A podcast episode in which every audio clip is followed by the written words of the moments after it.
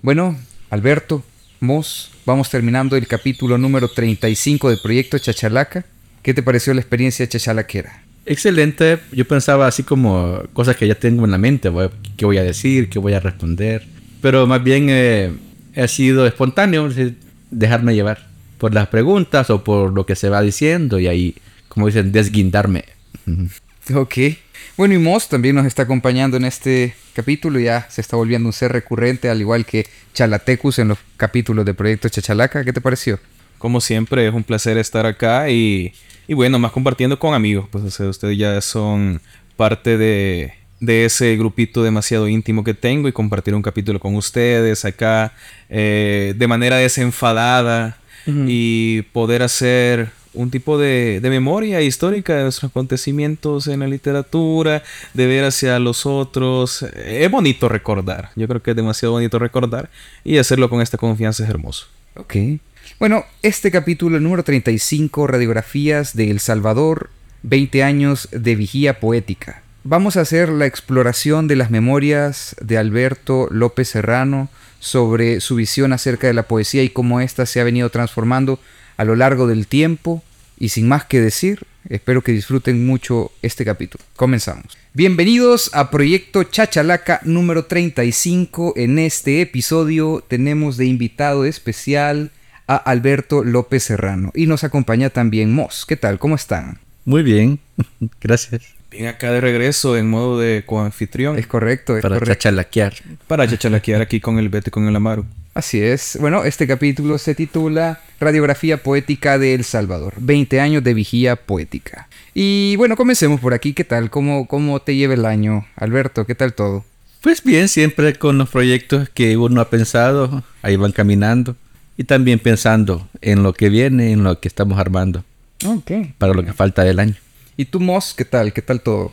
Pues fíjate que el año se ha tornado bonito. Yo siento que ah, como comenzamos con los primer, con el primer podcast. Sí, sí. Y cómo estaba en aquel momento, pues ahorita estamos mucho mejor. mucho mejor. Sí, sí. Ah, celebrando la poesía, celebrando proyectos. Qué bueno. Y con esto quizás estaríamos cerrando el mes de mayo. Tal vez nos quedaría un capítulo adicional para el mes de mayo. Pero bueno, comencemos. Primero que nada, ¿quién es Alberto López Serrano? Bueno, si lo que hago me define, podría decir que soy escritor, de carrera soy profesor de matemáticas y de inglés y además eh, soy coordinador de varios proyectos, entre ellos el de lecturas de poesía, todos los días miércoles de poesía para la Fundación Alquimia. También dirijo un festival de poesía que se llama Amada Libertad y también soy director de la Casa del Escritor y Museo Salarrué. Además tengo publicados libros de poesía, eh, seis libros hasta la fecha. Y también eh, me gusta leer, compartir también en redes sociales lo que leo. Salarrué también es parte también de lo que hago. Y eso. Mm, interesante. Ok, explícame cómo es eso de que un profesor de matemáticas e inglés termina desarrollando pasión por la poesía. Fíjate que de la lectura para mí siempre fue, digamos, fácil aprender a escribir. Creo que en primer grado, ¿no? Por ejemplo, que yo fui de una vez a, primer grado y aprendí con facilidad a, escribir, no sé, a, leer. Para mí era obvio que ahí va la tilde, por ejemplo. Y yo no, yo no entendía cómo otros niños no, yo, no, no podían entender eso. Aquí la, o sea, la M con la A es más, o sea, yo todavía tengo dudas. y así, entonces lo del el acercamiento sencillo, digámoslo así, a, lectura o a libros. Y también que la maestra, de hecho, de hecho hace poco le, decíamos que la maestra me escribió un mensaje eh, en Messenger. Súper emotivo. Yo, yo casi que lloro, bueno, lloré ajá, cuando le hizo un mensaje. Fue la que me dio esos años, en el año 90 justamente y también el 91. Y a partir de ese momento creo que uno tiene, bueno, yo tengo la afinidad por la lectura y después que me gradué de, bachillerato comencé a, bueno, fui a la, UCA y en la UCA, aunque yo llevaba la carrera de inglés para ser maestro de inglés, en la biblioteca me volví loco. de 10 libros que podía sacar, 8 eran de poesía, de cosas de griegos, no sé, Edad Media. Y uno era para tarea, ¿verdad? Claro, Para con ese uno de, ma- de- de tareas te, te bastaba. Sí, para cumplir con lo que me pedían en las clases. Y peiné varios, varios estantes, de lo, a menos de mis temas favoritos, por ejemplo. Ya más hablar un poco sobre eso. Y ya ejerciendo la, la carrera de maestro, trabajé casi 11 años en aula, sobre todo en la parte rural de Lourdes y de Opico. Siempre mantuve el ir a lecturas de poesía después de trabajar o eh, había algo, un- una feria de algo, de libros o de lectura, pues yo asistía de noche o fin de semana. Entonces para los maestros era como, ¿cómo es posible que usted haga eso? O sea, yo vengo de acá y a la casa y de ahí no sé qué. O sea, era como inconcebible para varios de ellos que alguien más se pudiera dedicar a, A a- otras a un no tiempo extra, digamos, o a una diversión. Lo ven como una diversión El hobby. como un hobby. Entonces, te digo, desde 2004 que comencé a trabajar hasta 2015, básicamente, eh, además de trabajar en aula, a veces dos turnos, también aparte de, dos- turnos, de lunes a viernes, también trabajaba sábados y domingos. O la carrera de, de mate, por ejemplo, la, la sacaba sábado y domingo, full fin de semana eh, con clases y trabajando desde lunes a viernes. Entonces así fue, pero yo nunca dejé de, de asistir o también de ser coordinador de espacios culturales. Y la parte de la matemática creo que es la que más me gusta. Bueno, me gustan mucho los idiomas. Aquí el inglés fue para mí la facilidad o el acceso que hay, ¿verdad? Sí, lo, para, más, lo más común aquí. para carreras o para eh, dedicarse de manera cercana a, lo- a los idiomas. Y la matemática también, desde la parte del pensamiento lógico, creo, y de alguna forma se, se enlaza con todo lo del lenguaje y el idioma.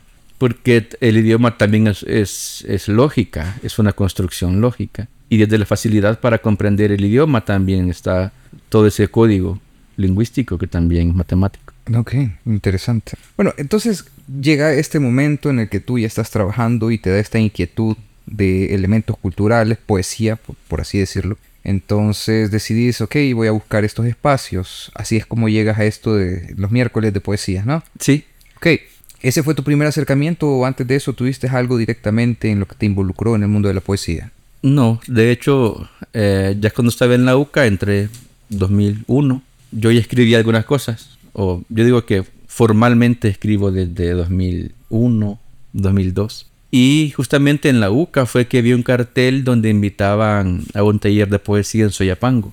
Y yo dije, bueno, voy a acercarme, voy, voy a ir a ver qué pasa. Buscando y el fui peligro, Alberto, buscando el peligro. Soyapango del año 2002. Y fui, eh, eran los sábados a las 2 pm, en la alcaldía se, se reunían. Y eran jóvenes básicamente que tenían entre 12, 15 años, algunos ya mayores, más de 20. Había de varias edades, pero esto- sobre todo pues eran jóvenes en su momento. Eso. Y, por ejemplo, el Omar Chávez, que hoy dirige también eh, Xero. Xero, la editorial Xero, también es poeta. Y lo conozco que tenía qui- 15 años, ¿verdad? Morrito. Y ahora ya tiene más de 30.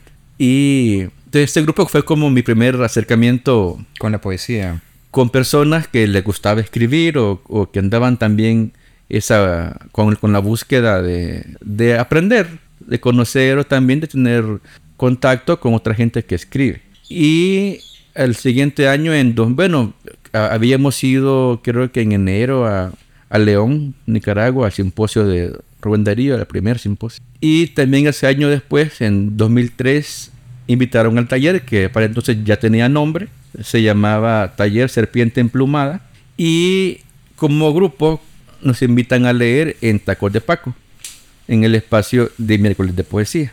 Y fuimos, creo, si bien ya habíamos leído en algunos eventos de la alcaldía, sobre todo en Soyapango, yo residía en Tecla, por, por- pues, ejemplo, y yo me movía para Soyapango. Algunos eventos en, en calles, por ejemplo, o en un parque, la Casa de la Cultura Soyapango, invitaba al grupo. Entonces yo iba con el grupo.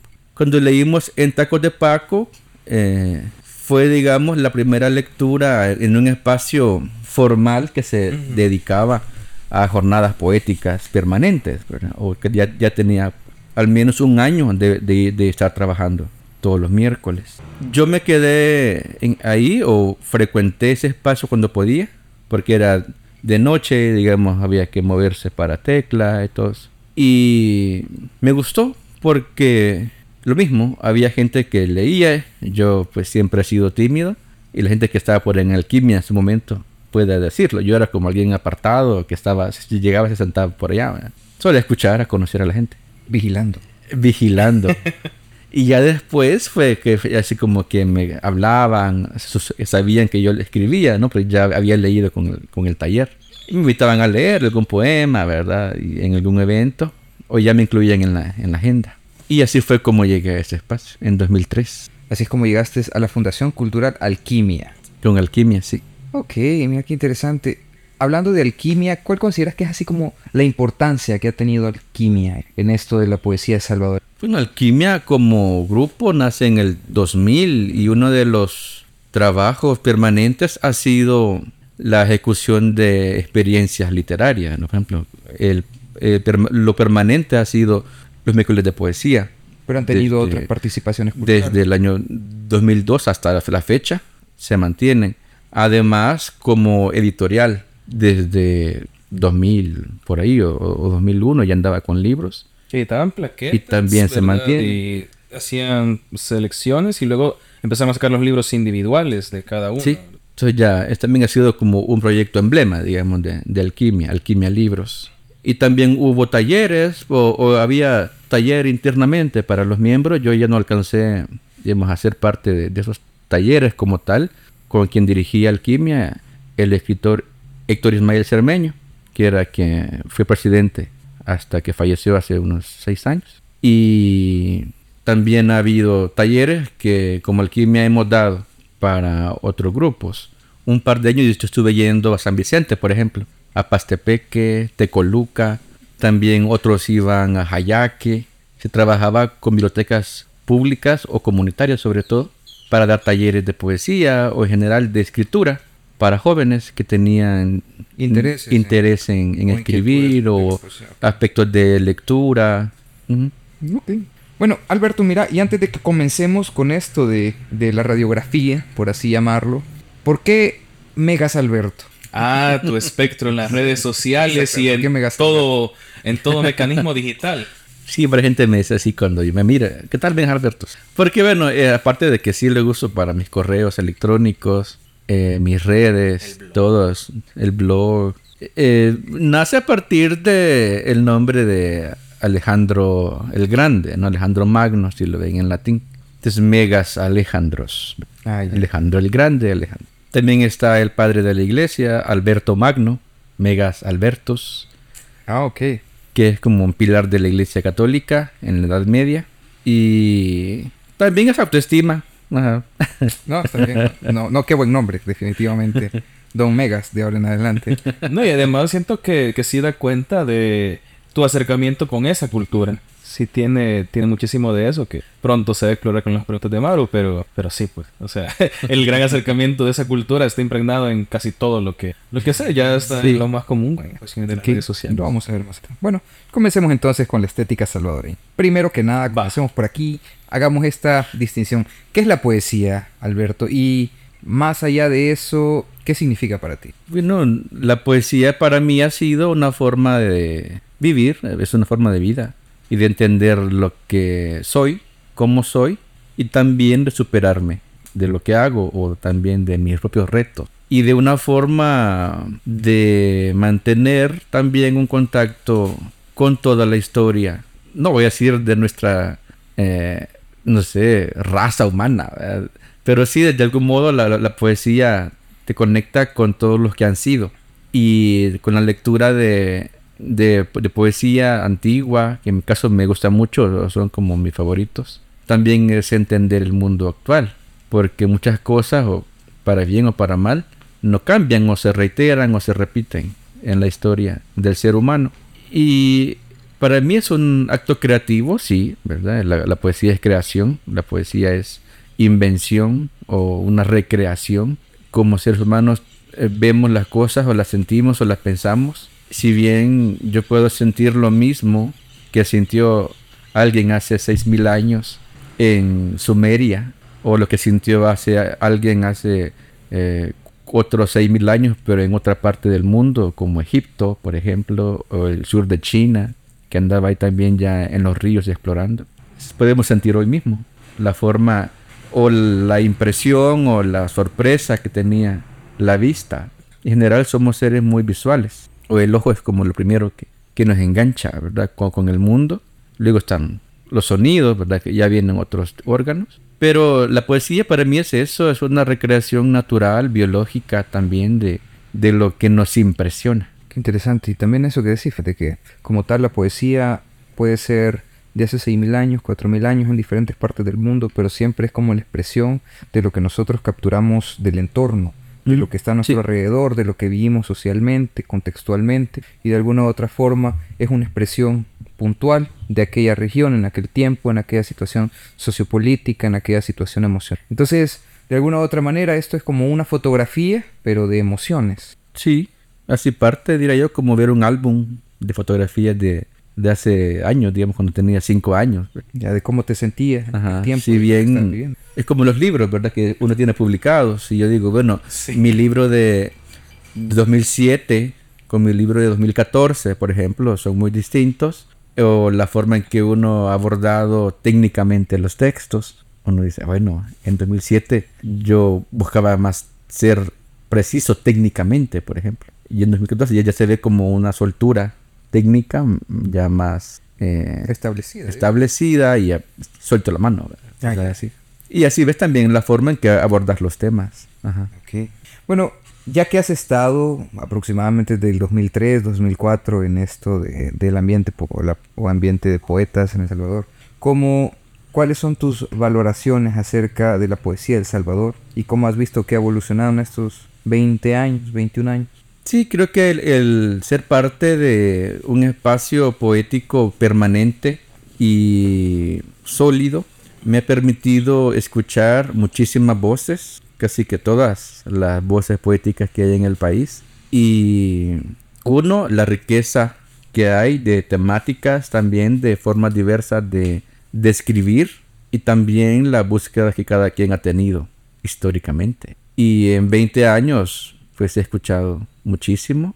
Y otra riqueza también que agrego es el hecho de las amistades que se han ido creando a partir de, del espacio poético. Porque no solo es como coordinar un espacio o hacer posible que alguien llegue a leer y, exprese, también eh, se crean vínculos humanos, ¿no? Y con muchos pues todavía mantenemos ese enlace, unos que se han perdido, otra gente pues que ya no sé qué se ha hecho. O, pero bueno, el, el punto es de que sí la poesía, digamos, ha estado robusta, como se dice, y que se mantiene, y que si bien hay quienes ya no escriben o se han alejado de, la escena, otros surgen y también se van eh, uniendo a las voces que, están trabajando en la poesía en, el país. Todos, todas eh, los poetas pues están enfocándose cada quien en sus temas, en su propia vivencia, ¿verdad? Como decía, en su propio contexto y la forma en que lanzan al mundo su grito, por así decirlo, se ha mantenido. De hecho, yo diría que Centroamérica, El Salvador, a mi gusto, es uno de los, países que tiene mejores voces poéticas actualmente y el vínculo que también se hace a partir de amistades en, en la región, Guatemala, Honduras, Nicaragua, Costa Rica, Panamá, Belice, que vemos que es nuestros hermanos vecinos, también se conoce su búsqueda, sus luchas, y uno dice, bueno, comparativamente, el, el, país nuestro, El Salvador, pues tiene muchísimas voces que están escribiendo muy bien, desde la, los jóvenes que, digamos, nacidos en los 90 o aún ya la gente que nació en los 2000, que pero uno dice, ah, nació en 2003, ¿verdad? Están bien niños, qué bichita. Pero, pues sí, bueno, ya ahora ya tienen 20 años, ¿no? Y además están teniendo otras exploraciones lingüísticas, otra forma de tirarte los temas, otra forma de construir los poemas. Ya viven otro contexto también. Otro contexto histórico también en el país, eh, tienen otra formación, han leído a otros autores o autoras, no sé. Tienen al alcance del mundo, también todo lo digital está ahí, ¿verdad? Entonces uno dice, bueno, aparte de que ya, menos yo tengo 40 años, y a ver, también mirar que surgen nuevos eh, valores o nuevas voces, eh, propuestas también. Es decir, no solo te- son nuevos jóvenes que escriben, sino que tienen nuevas propuestas también, estéticas o temáticas, o el abordaje de temas ¿verdad? que hacen. También me parece muy importante y por eso yo, yo diría que en el país hay una gran corriente relevante de la poesía actualmente. Además de las voces que ya vienen de antes, camino, ¿verdad? Que han sido los mayores, desde gente que ahora ya tiene 80, 90 años, hasta los que hemos estado, digamos, después en, en las décadas anteriores. Ok. De todo este tiempo que has estado ahí vigilando, decime, ¿qué tipo de poetas? ¿A qué- ¿Viste llegar a un peludillo por ahí a narrar sus poesías llamado Voz? Sí, bueno. ¿A eh, quiénes has visto pasar por ahí? Sí, vos me dices que, eh, Sí, decilo. que yo no lo hubiera invitado O sea, que a leer en, en ese momento, digamos que 2015, no me acuerdo cuándo fue, 2000. o antes, 14. ajá, 14, sí. que leyó con Christian Betancourt. Ujú. Y andaban ahí también en su propio eh, grupo o, o colectivos en, su mo- en ese momento.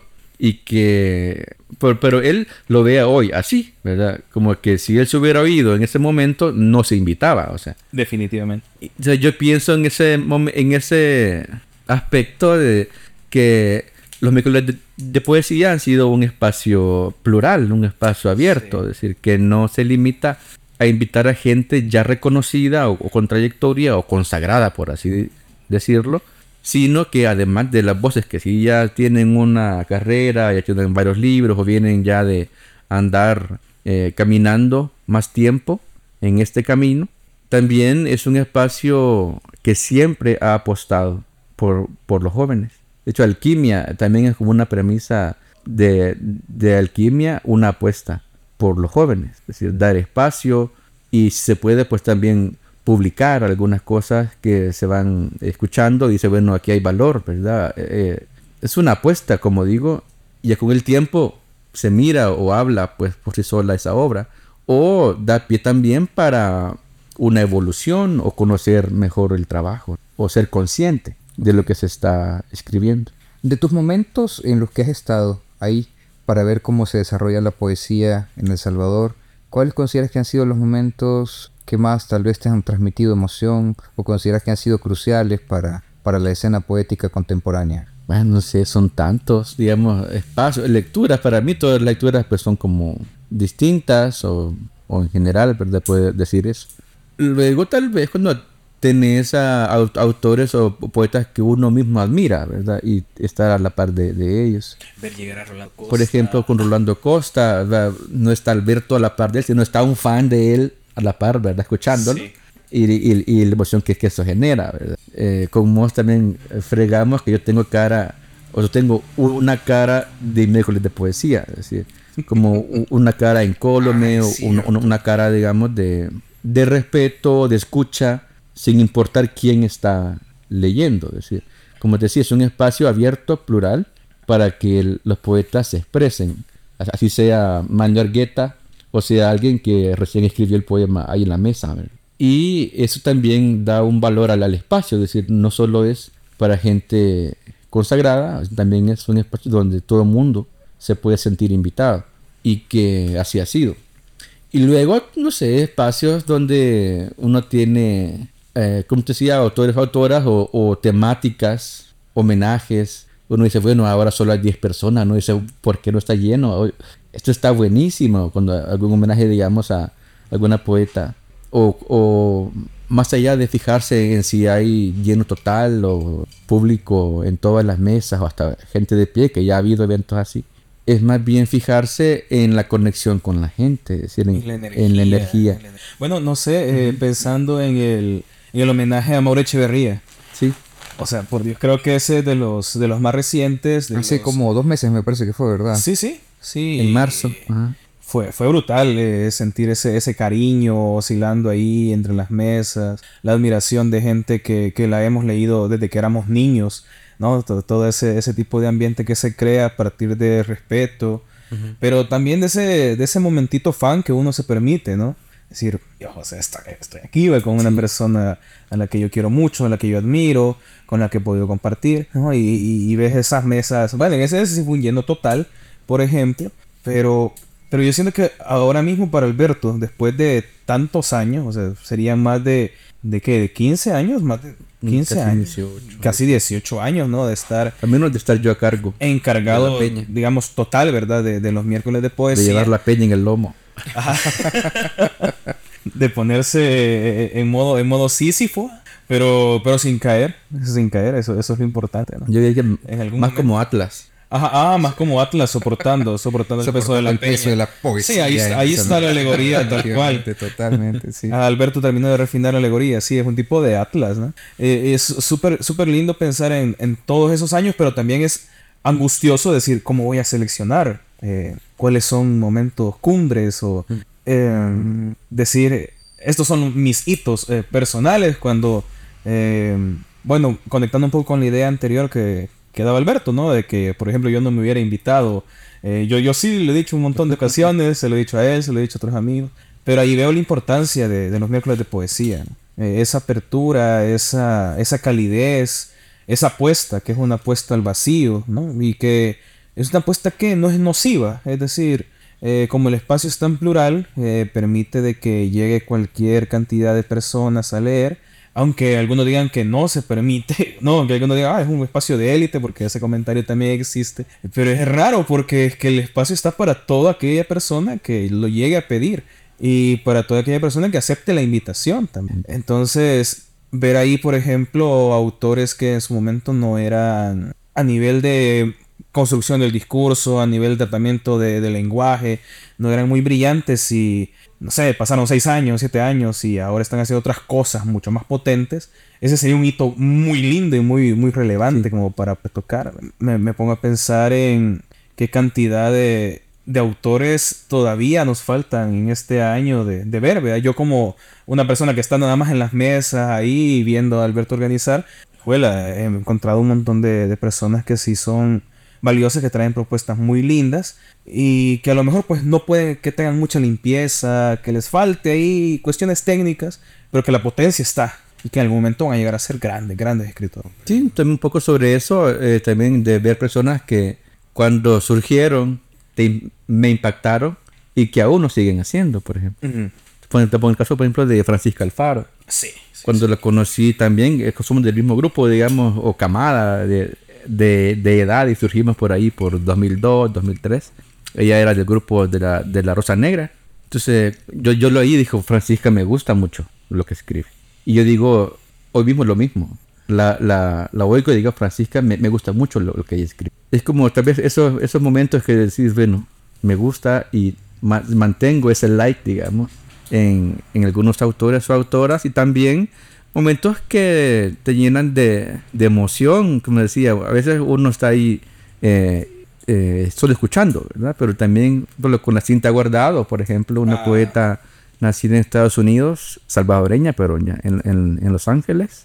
Eh, yo lloré ahí a la par de ella ahí en, en el evento, ¿verdad? Por su poema, es brutal, buenísimo también, ¿verdad? Y cosas así que uno eh, habría que ponerse a, hacer un catálogo de momentos. Ok. Bueno, Alberto, mira, como todo un recio de la cultura salvadoreña, me gustaría preguntarte, cuando uno habla sobre este tema de identidad cultural salvadoreña, ¿a qué nos podríamos estar refiriendo? Porque a mi forma de ver es como un espectro de cosas y que de pronto tal vez uno podrá tener una, una, una visión, pero tú que digamos que estás en esto, del, digamos que la gestión cultural, el desarrollo de espacios, ¿qué considerarías que es la, a qué nos podríamos estar refiriendo con esto de la identidad cultural salvadoreña? Mi modo de, de verlo es un, un espejo, no sé, sobre cómo nos podemos entender y el proceso para llegar a, a- entendernos y todo lo que nos hace ser. Si algo también he aprendido de la lectura de Salarrué, por ejemplo, como autor a lo que me he acercado mucho en sus, en sus libros, es que si lo ves desde la poesía o desde el acto creativo con el lenguaje, si bien uno podría creer que la poesía no es parte de la vida cotidiana de todo el mundo en el país como uno quisiera, ¿verdad? que todo el mundo leyera los, estos libros, o que todo el mundo conociera a tal autora, ¿verdad?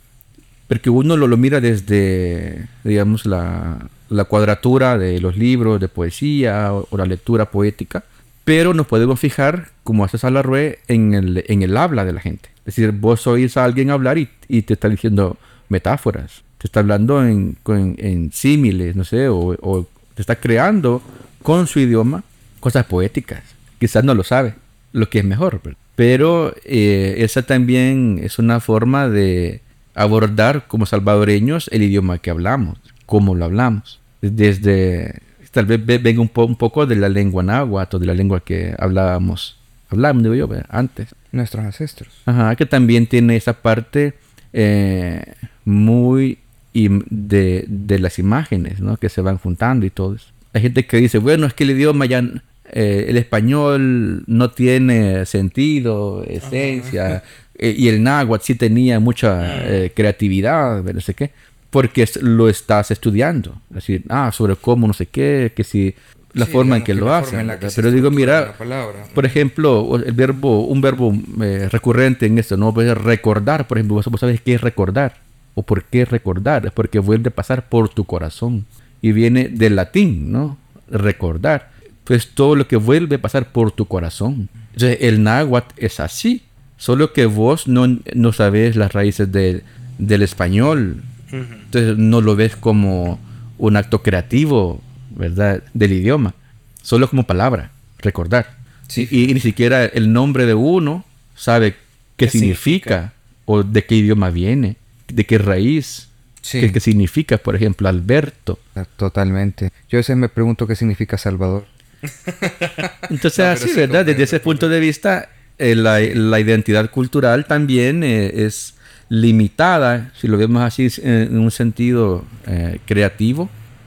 Y lo que la escritura o lo que los libros pueden aportar es mantenerlo. No fijarlo, digo yo, sino que mantenerlo y dándolo a conocer, porque si no, no, no hay estudios o no hay una forma de, de, abordarlo o de preservarlo también. Ok, ok. Gracias Alberto. Y mira que antes de pasar a esto de la escena salvadoreña, hay una, una cosa puntual que sí sería bueno que nos dijeras. Fíjate que muchas veces pasa esto de que uno comienza a leer y de pronto se, se encuentra con un libro de poesía o de pronto en redes sociales un amigo, amiga, publica, digamos que un escrito, un poema, pero uno, seamos francos, muchas veces no le dan las herramientas necesarias como para poder entender para poder apreciar de forma correcta un poema. Así que me gustaría preguntarte, ¿qué de, ¿cuál es el criterio o cómo debemos nosotros analizar un poema? ¿Qué elementos tenemos que buscar en la poesía? ¿Qué es lo que tenemos que, que, que sentir qué es lo que tenemos que analizar dentro de un poema, como para poder decir más allá si este es un poema bueno o un poema malo, mm. sino que, que, es un poema. Hace poco estuve en una charla para unos jóvenes de Chimaltenango, en Guatemala, fue algo virtual, y me hacían algo, algo parecido, ¿no? La, la pregunta sobre crítica literaria o sobre análisis de textos o sobre acercamiento, ¿no? Al, al, a la escritura era más sobre narrativa, según el, el, el enfoque de ellos. Pero creo que abona un poco también a, a, a, la poesía. Yo, yo pensaba como en tres aspectos. Uno, el meramente lingüístico. Mm. ¿Qué palabras está usando? Ver en sí qué palabras están ahí escritas. ¿Qué la riqueza. Ajá. ver, ajá, le, eh, tal cual, ¿verdad? Sin, solo leer la, las palabras que están ahí en, en el papel, ¿verdad? ¿Qué está diciendo? Ya el otro sería, en un segundo nivel, digamos, decir, cómo lo está diciendo.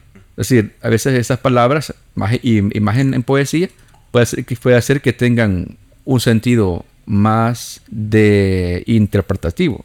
Sobre, no, no, no, es en sí lo que está escrito ahí, ¿verdad? También me está diciendo algo más. Te invita a la inferencia. Sí, a, a, a inferir o a imaginar o a acceder a otro nivel uh -huh. de lenguaje. ¿sí? Comprendo. Y algo más ya sería como ver también cómo lo escribe, ya un poco más de, de, la técnica o la estructura que tiene el poema. Ya, yeah, ok.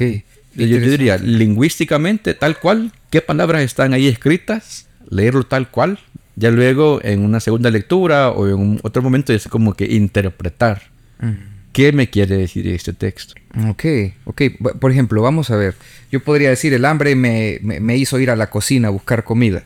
Que eso como tal no es, pero yo pudiera decir, digamos que dándole más sentido, como tú lo estás diciendo, y fue el mozo que habitaba en mi panza que me llevó a buscar alimento en la cocina, a buscar otras palabras, buscar otra forma, la riqueza, digamos que en las palabras, el contexto, cómo se, digamos que a través de las palabras se alimenta la imaginación. Sí. Y a partir de esa riqueza que vos puedas tener, más que de palabras, riqueza imaginativa, Ok. puedes buscar mejores formas de, de expresar lo que querés decir, ya sea un sentimiento, una opinión, un, un pensamiento sobre algo, ¿verdad? Entre, digamos, entre menos común sea lo- la forma en que lo decís, puedes tener acceso a más niveles de pensamiento, digamos así, que la gente pueda entenderlo de muchas formas, o que cada quien asuma. Ok. y no por dice. ello también, aquí quisiera hacer un matiz, que puede haber alguien que lo vea de esta forma, ¿no? Entre más complicado un texto, ¿no? Ah, Eh, eso- eso quería que- que- usar palabras que- rebuscadas. Ajá, ajá. eh, no es, no es, no, no es que vaya por ahí el sentido, porque pensemos en la poesía, bueno, la antipoesía y poesía de Nicanor Parra, De ¿no? Nicanor, ajá. Ah, Nicanor Parra, eh, que él mismo te, te dice en su definición de la antipoesía. La antipoesía son un montón de poemas que están por explotar. O sea, la antipoesía no es que sea escribir algo que no tenga nada que ver con la poesía, como varios lo interpretan a priori.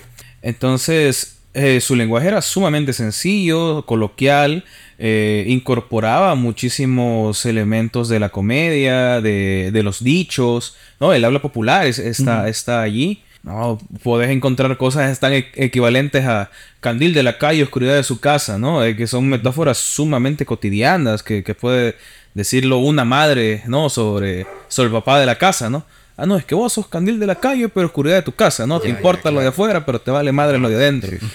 Eh, Cuchillo de palo en casa de herrero. Ah, vaya, sí, sí. ¿Y qué son? ¿Qué son? Ah, Alegorías, son metáforas, pero fáciles para, para que, Que son el poéticas, pueblo entonces. pueda, pueda llegar a comprender. Eh, entonces, quizá ahí en, en una de las valoraciones más fuertes que, que hace Alberto con respecto a los niveles, también podría venir eh, este hecho de que muchas veces esta duda de qué es y no poesía o cómo llegar a la poesía también puede llegar a partir de qué tanto se está leyendo y qué tanto no se está leyendo, porque alguien viene y te da un texto y te dice, para mí este es mi poema y lo escribí con mucho cariño y tiene mucho corazón y tiene mucho dolor. Eh, ¿Qué te parece? ¿No? Y, y a lo mejor vos eh, das una valoración desde cualquier arista, ¿no? Eh, vos como el Amaru, que tiene cierta lectura, venís y le decís, "Ah, me, me parece bien, pero te falta esto. Y venís vos y le decís, pero te falta esto, o sentí que no me conectó. O el cierre, fíjate que así Ajá. se cae. Ujú. Y, y esa percepción, ese tipo de, de valoración que vos estás haciendo es enteramente válida y allí el problema puede ser con cómo la persona también quiere que el otro compre el texto, Mm. con cómo quiere que comprenda el texto y la capacidad que pueda tener para transmitir es, considero yo, ¿no? que no siempre es el caso porque hay gente que lee muchísimo y, y es aún todavía muy incapaz de, de transmitir, pero puede ser de alguna manera proporcional a, su ni- nivel de, de lectura, todo lo que ha consumido como para llegar a tener un tipo de conciencia de qué es eh, la literatura o de qué es la poesía. Entonces, em, sí, porque hay elementos técnicos, o sea, los elementos técnicos, si nos vamos a un soneto, aquí pueden venir esos otros matices, que imagínate a alguien que maneje todas las reglas del soneto, ¿ok? El tipo sabe contar, pero su texto no me transmite absolutamente nada, ni me hace sentir nada, y es más, lo que me hace sentir es aburrimiento. Dudo que el poeta, el autor en cuestión, haya querido transmitir mi aburrimiento. Pero entonces, ¿qué pasa acá? Ajá, pero ¿qué pasa aquí? Eh, puede que maneje técnicamente todo, pero su texto no tiene corazón, no tiene alma, no tiene entraña, como dirían el got algunos, algunos- vísceras. algunas personas más, no sé. ¿qué, qué, qué, qué otra metáfora podemos ocupar? Pero, pero sí, no te toca. Entonces, siento que también ahí es una discusión larguísima, larguísima. Sí, o también entra ahí, digamos, la forma en que lo lee. ¿va? Si vos solo oís a alguien que, de- que declama perfectamente y es un gran orador, ¿ve? Ahí, ah, qué buen poema. no es el poema en sí, sino es la, el quien lo dice, El canal, sabe, la forma de- sabe decirlo, entonces eso te conecta. Aunque sea un texto, digamos, burdo, en, ya si lo ves como, como En un- estructura, un, un- un escrito. En ¿verdad? escrito, ok. O lo que Entonces, decía también Moss, pues, antes de, de que continúe, eso de, de la técnica, puede ser cualquier poema, digamos, todo tiene técnica, o hay una estructura más o menos al- eh, en general.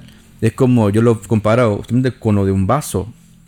Vos sos un excelente eh, orfebre, digamos, y, y puedes hacer vasos. Sacas uno, sacas otro, sacas otro, y tenés aquí la, la, la mesa con un montón de vasos, pero todo está en vacío. Es decir, se supone que algo debe conectarte en un poema, una emoción, una idea que te dice, ah, bueno, yo me conecto o estoy de acuerdo con esto, o esto me tocó, ¿verdad? O esto yo lo viví también, ¿verdad? Decía, bueno, vos me estás dando un vaso, ¿Pero con qué? Que tiene forma. pero mira, aquí no hay nada. La función del vaso es, no es ser vaso en sí mismo, sino es para una función Contener. de darte una bebida, por ejemplo. Puede ser agua, puede ser licor, puede ser un fresco. Y puede ser el caso diferente de que, por ejemplo, el maestro cervecero que tenga un- una cerveza hidromiel así, bien acá, bien yeah, yeah. Y que te la den las manos. Sí, venga, en una bolsa así de 5 de, cinco libras. Sí. Porque 5 libras dentro. Ajá. Pero sí, ya, entendiendo que no tenga la forma. con esto como formato. esto, estas grandes ideas que decir, y tiene esta propuesta y este el tema, no sé, o todo lo, pero bueno, le falta construir. Ahora tengo una pregunta para ustedes dos señores de las poesías. Eh, Yo soy el anfitrión, yo no soy entrevistado. ok, mira, ¿qué preferís vos? Este, una cerveza eh, en un vaso bien yeah, bien bonito y todo esto, o la mega cerveza aquí, hidromiel eh, creada por los dioses y todo esto, pero en una bolsa de... de- de Me la puedo ver en las manos y que sepa rico.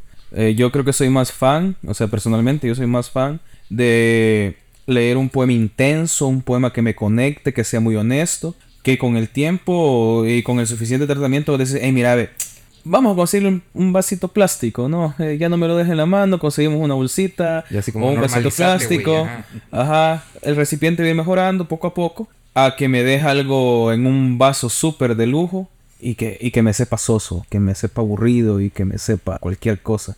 Yo sí soy más fan de que algo sea emocionante, que algo sí pegue. Y sí tengo esa fe en que esa persona al comprender de que su falla es técnica. Es que yo creo que es más fácil corregir una falla técnica que una falla a nivel de De esencia. de esencia.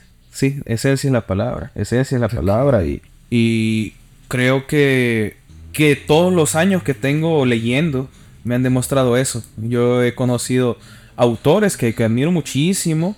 Que, que yo digo, con mi experiencia ahora de lector de 28 años, ¿no? Que sí me puedo apreciar de haber leído mucho. Digo, aquí qué, qué regada, ¿no? Aquí esto le pudo haber cortado, esto puede estar más limpio.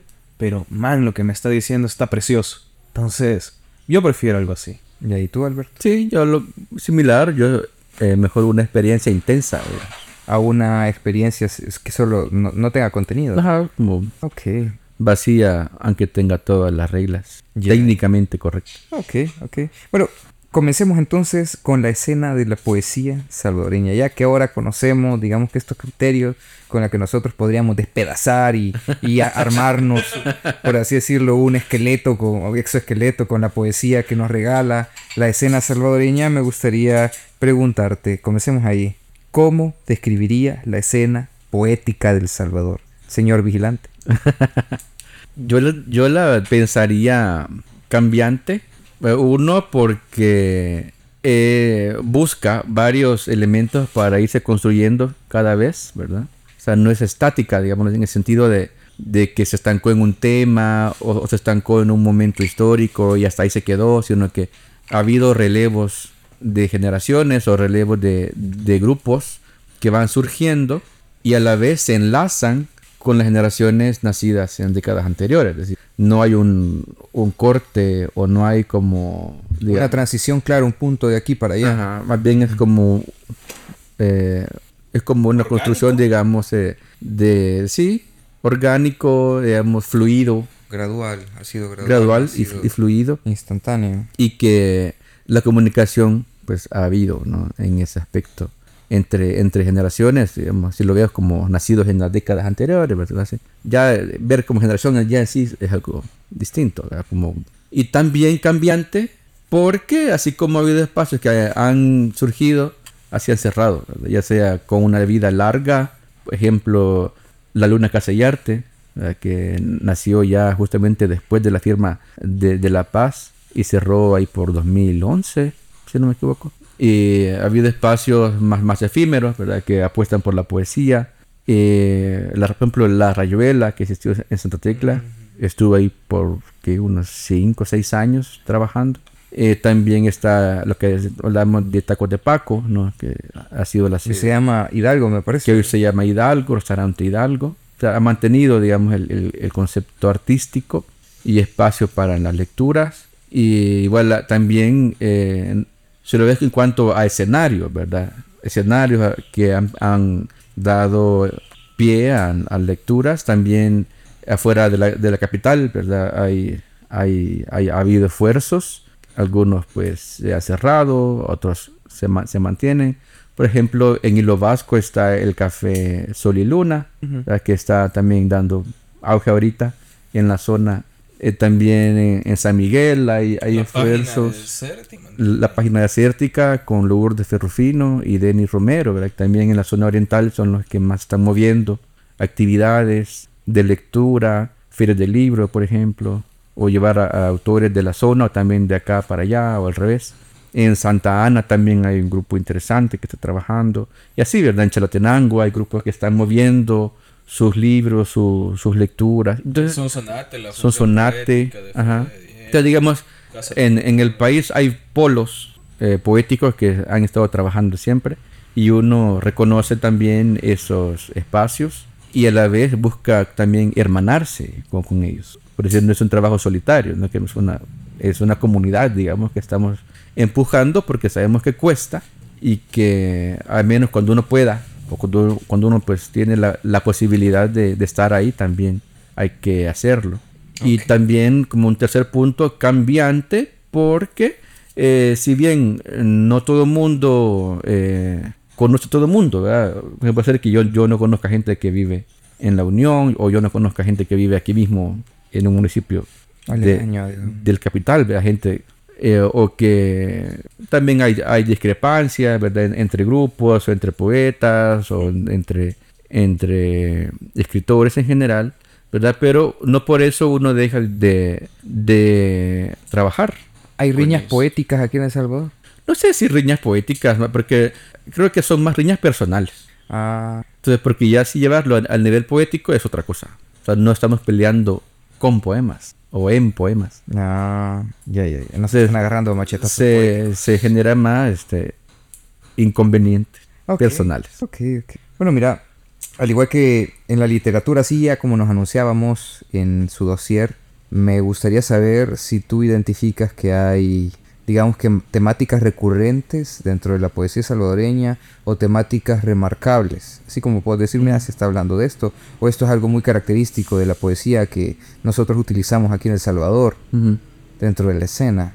Eh, bueno, yo pensaría que, como como se suele decir, ¿verdad? que todos los temas están ya dados sí. y ya no hay nada nuevo bajo trotado. Ajá. Ajá. Lo que decíamos es la forma en que lo estás diciendo. Ella quizás ahí entra la, la, la pregunta en cómo se están abordando algunas temáticas. Okay. Yo diría que así, siempre lo de la poesía amorosa eh, se mantiene, la poesía, hay, hay búsquedas de poesía erótica, sensiblemente erótica, y también siempre hay eh, poesía que se enmarca en la propia vivencia personal con la familia o con amistades o lo que es decir el, lo, lo, cotidiano que se está viviendo y se vuelca en, en la poesía. Y así igual eh, podemos hablar de poesía social lo que busca también ser política o hablar de contexto político eh, actual denuncia de, de algunas eh, situaciones complicadas o, o, que no estás conforme con eso pues se puede también expresar a través, expresar a través de la poesía.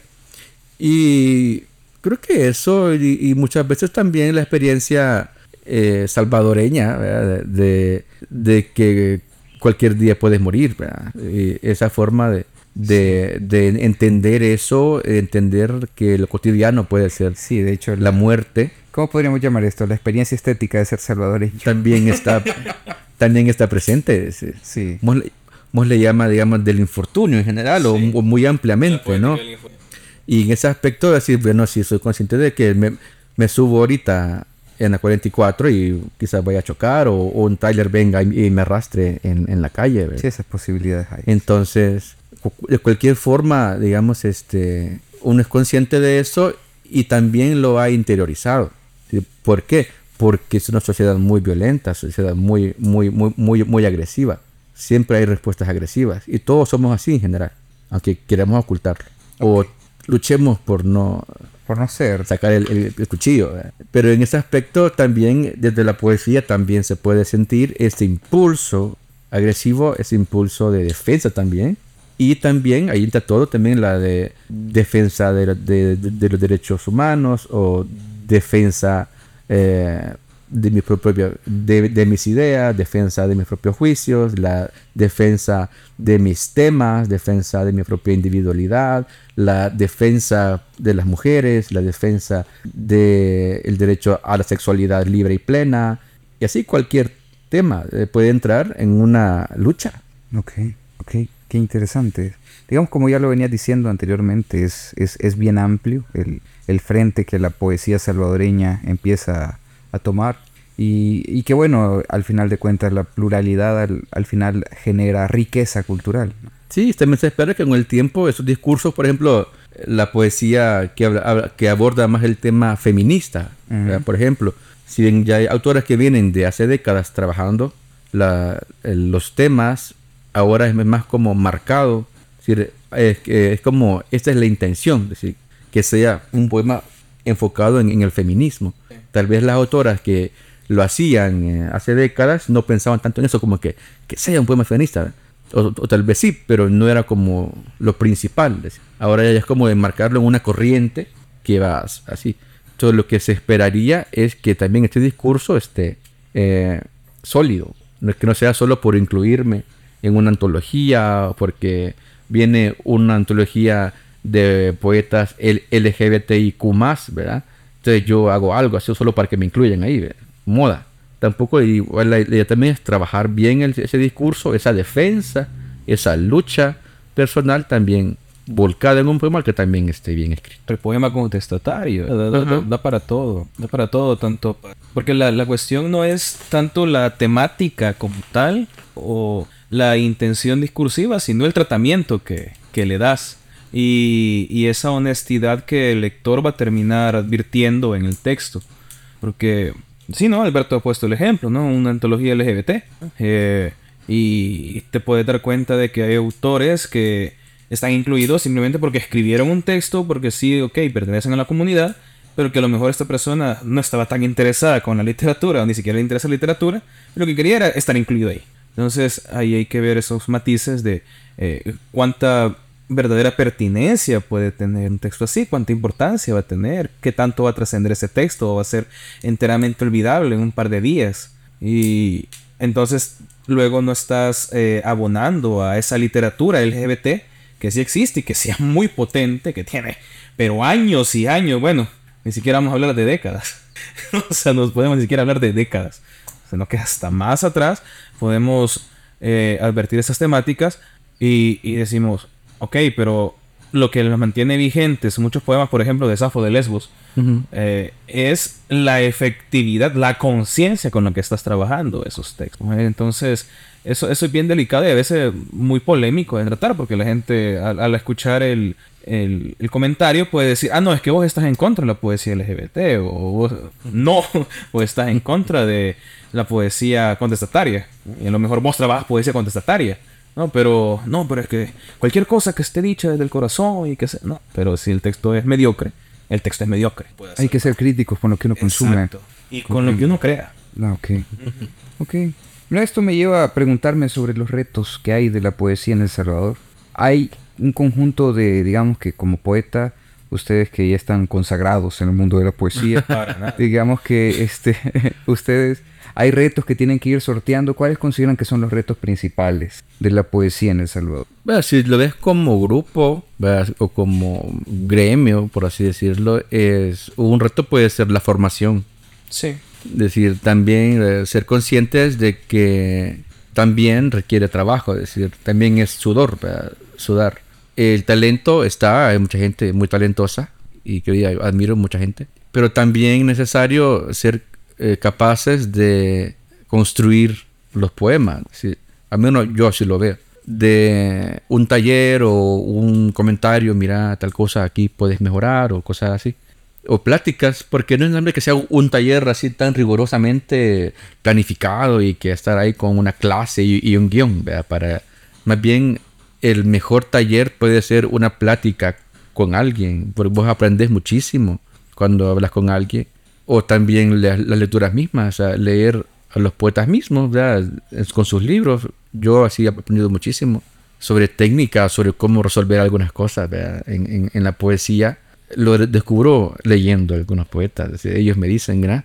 yo así lo hice. Y cosas así, ¿verdad? También puede ser un reto el hecho de, de conocerse, no digo que en persona, ¿qué tal y todo, pero también de, conocerse en cuanto a lo que se está escribiendo. De conocer a mi generación, de conocer a las anteriores, de conocer a los jóvenes que están escribiendo. Y no decir, ah, yo no leo porque me puedo contaminar, o, o, lo que escribo es propio y yo no quiero que haya influencia en, mi obra. Eso es, cada quien puede decirlo, juzgarlo. Pero yo digo que, como decía hace un momento, somos una comunidad.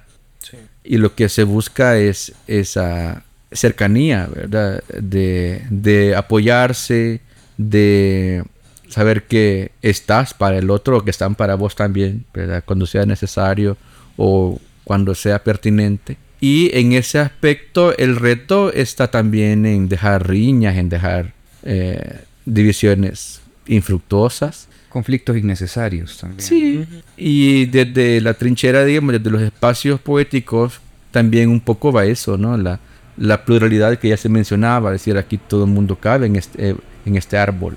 Y otro reto, que también puede serlo, ya de manera editorial, digamos así, por ejemplo, es publicar o que el libro publicado, publicado también sea distribuido, eh, que sea fácilmente, por ejemplo, conseguible en, en Morazán, o que si vas a, a una librería en Cojotepec que tengan tu libro, si alguien lo busca por ahí. Pero eso es muy, complicado, porque un país tan pequeño, digamos, y con una industria eh, muy amplia, porque han surgido también eh, bastantes editoriales independientes, cuesta mucho el tema de la distribución y la venta. Son retos. Marketing, al final, sí, la publicidad. Se, tiene que ir buscando solventar, sí, ¿verdad? La distribución de, digamos que, las producciones literarias como la poesía y el, digamos que la narración, sí, ¿verdad? Creo que eso es algo bien histórico. Un mm. problema que hemos tenido aquí, dado la, la centralización que tenemos en San Salvador. Ok, ya hablamos un poco de los retos, ahora hablemos de los riesgos de la poesía. Fíjate que de pronto me entra esta duda. ¿Hay riesgo de que la poesía se, convierta en, se convierta en un elemento comercial? Puede serlo. Eh, una forma es, como decía, la gente que, que tiene buena labia tiene buen marketing. Y aunque eh, los libros, digamos, no sean los mejores o, no sean... no, tal vez no el libro, no, el contenido tal vez no sea el mejor escrito, pero tiene buena forma de venderlo. Entonces eso también es, es decir, si bien es bueno para para la persona en cuanto al dinero, porque le entra pisto. Luego eso también puede, puede ir creando lo que la gente conoce o, lo que la gente ha leído de poemas o referentes. ¿Qué, qué referente tienen de poetas? Porque son los que se han sabido vender y mover, lo, cual es admirable. Ya, ya quisiera uno andar vendiendo eh, 5.000 libros al mes. Desde ese sentido eh, también puede ser este un problema porque hay muchos autores o autoras que también son buenísimos, pero sus libros no han sido publicados todavía o porque han sacado nada más 50 ejemplares, ¿verdad? Y eso ya estuvo y ya se vendieron. Pero también la parte de la inversión que se puede hacer para publicar libros. Porque gran parte se hace a partir eh, de la autopublicación o de también poner de tu bolsa para, para publicar y entonces buscas venderlo, pero no para eh, vender en todo el país, digamos, porque a veces cuesta, porque solo son 100 ejemplares, por ejemplo, o son 500 y no puedes andar tan ampliamente distribuido, pero en ese eh, camino también hay gente que, que también es muy buena en cuanto a escritura y también vende bastante. Entonces eso es como, sí, no, digamos, es un problema, un riesgo, la, el que sea comercial. y también está, digamos, la parte actualmente de, de redes sociales, que también es una forma de, de publicarse o de venderse como, como rostro y sin temor de, de que diga, ah, se está vendiendo. Estás leyendo poemas, estás leyendo, no sé, algún cuento y sin temor, o sea, la parte económica siempre es importante, como decía, para, para, subsistir, para sobrevivir o para eh, mantenerse publicando. Y tal vez lo que decía de entrada es esto al principio, ¿no? De, de qué se está vendiendo. si ves qué, puede ser como, ah, bueno, eso no lo, eso, eso no lo consumo, eso sí, ¿verdad? Ok, mira, me entra aquí una, una duda bien grande y me gustaría que tú, como digamos que una persona que ha estado bastante tiempo en esto, me pudiera dar su apreciación. Y es que, va, mira, yo puedo entender que de pronto venga una persona que tenga labia, como tú lo decís, y digamos que estas habilidades de marketing, este nivel ya profesional, y que de pronto empiece a escribir una poesía este, de muy bajo nivel, por así llamarla, ¿no? No, no, no, no me gustaría decirlo así, pero digamos que es una poesía muy vacía, pero que cumple cierta estructura y que estéticamente de alguna u otra manera es apreciable, o sea, se disfruta. Pero mi pregunta es, ¿no existe un riesgo para las personas que empiezan a leer, ya sea literatura de forma general o poesía puntualmente, un riesgo de, de encontrar cierta literatura y que digamos que avanzando en esto, progresando en esto de su lectura, se encuentre como, vamos a ver, como defraudado o tener una visión distorsionada de lo que es la literatura? Sí, eh, digamos, ese acercamiento primero que se pueda dar te puede generar un juicio, una forma de valorar la poesía. Dice, y esto es poesía, o este es, y este es el poema. Y más se da en un contexto educativo, porque en general uno tiene ese, ese acercamiento en la escuela. Y si no hay una correcto eh, digamos, acompañamiento del maestro la maestra, así de, bueno, hay variedades de tipo eh, de poema o hay formas distintas de escribir.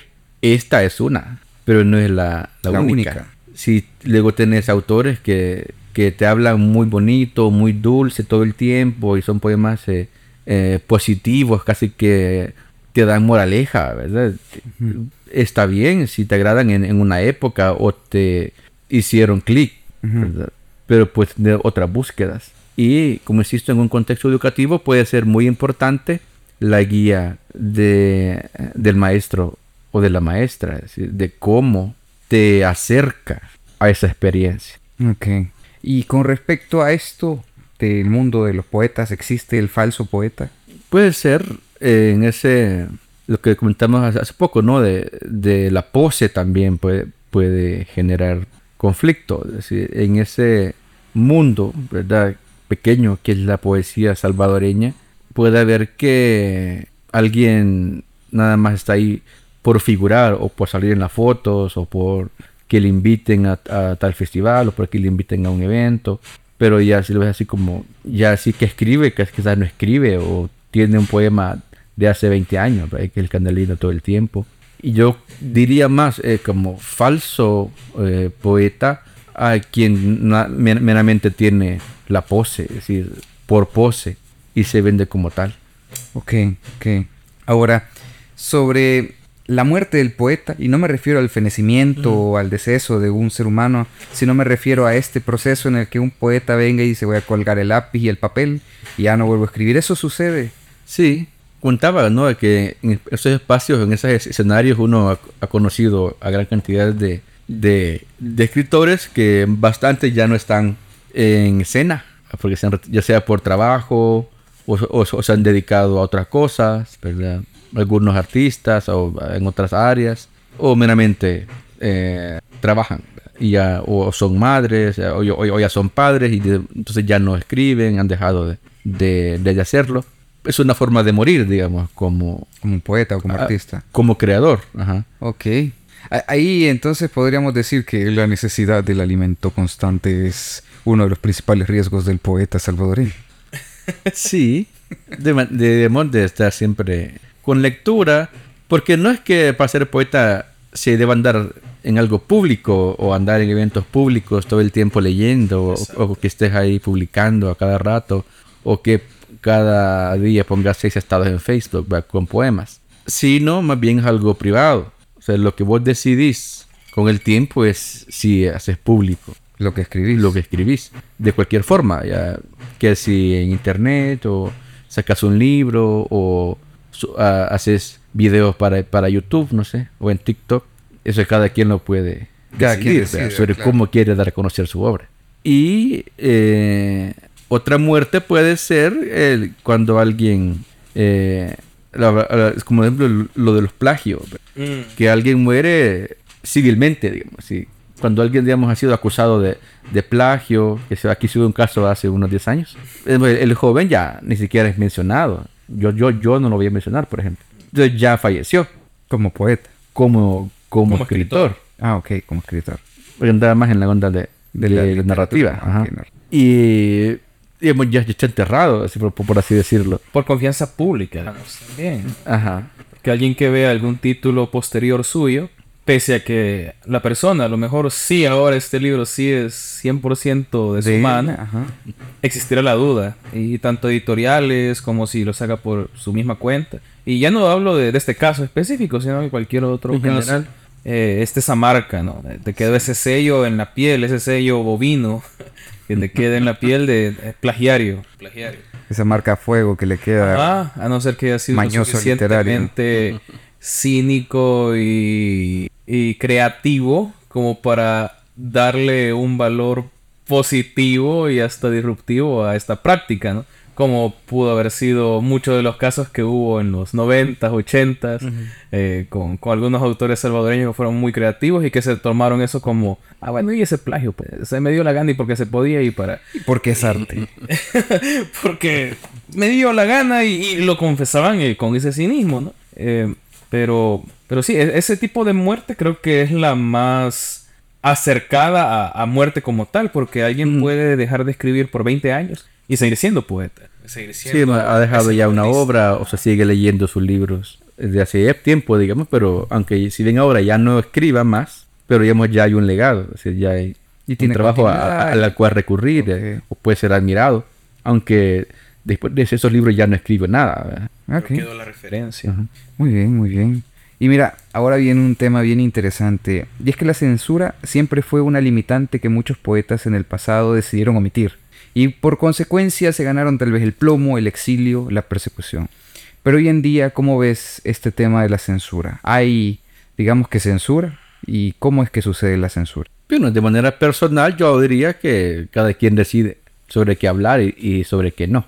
Y así lo ves como de manera creativa, mente eh, personal. Es decir, yo de eso no quiero hablar. Por ejemplo, yo rara vez hablo de, mi- de mi familia en, mi- en mis poemas. O sea, no. Tal vez lo haga en el futuro, no sé. Pero hasta ahora no ha habido nada conscientemente que yo diga, bueno, quiero escribir sobre esto. Ujú. Tal vez algún recuerdo de infancia que involucra algunas cosas, ¿verdad? pero no es como... Pero digamos, es mi propia censura. Ajá, Hasta censura ahora. ¿no?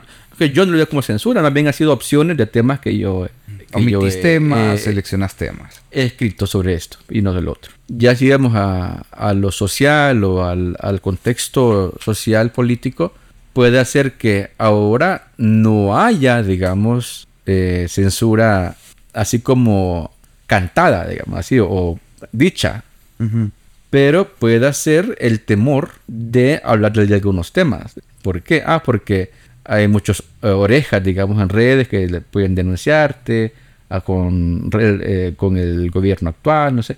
Y en ese aspecto puede ser, bueno, lo digo o no lo digo, o cómo lo digo.